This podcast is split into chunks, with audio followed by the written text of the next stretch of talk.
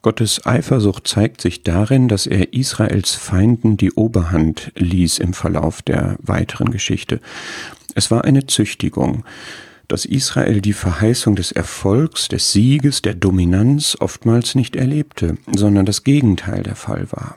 Damit wollte er sie seinerseits zur Eifersucht reizen, ihnen bewusst machen, was sie da gerade verscherzten und was sie haben könnten durch Buße und Glaube.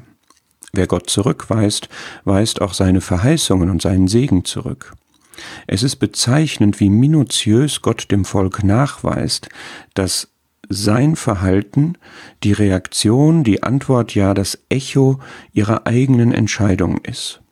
Sie haben ihn verlassen, Vers 15, er hat sie preisgegeben, Vers 30. Sie haben ihn vergessen, Vers 18, er hat sie verworfen. Es gilt auch für uns, dass wir ernten, was wir säen. Sünde und Unglaube haben keine Segensverheißung. Und doch haben wir einen Gott, der treu ist, auch wenn wir untreu sind. An seiner Liebesbeziehung zu uns wird er immer festhalten.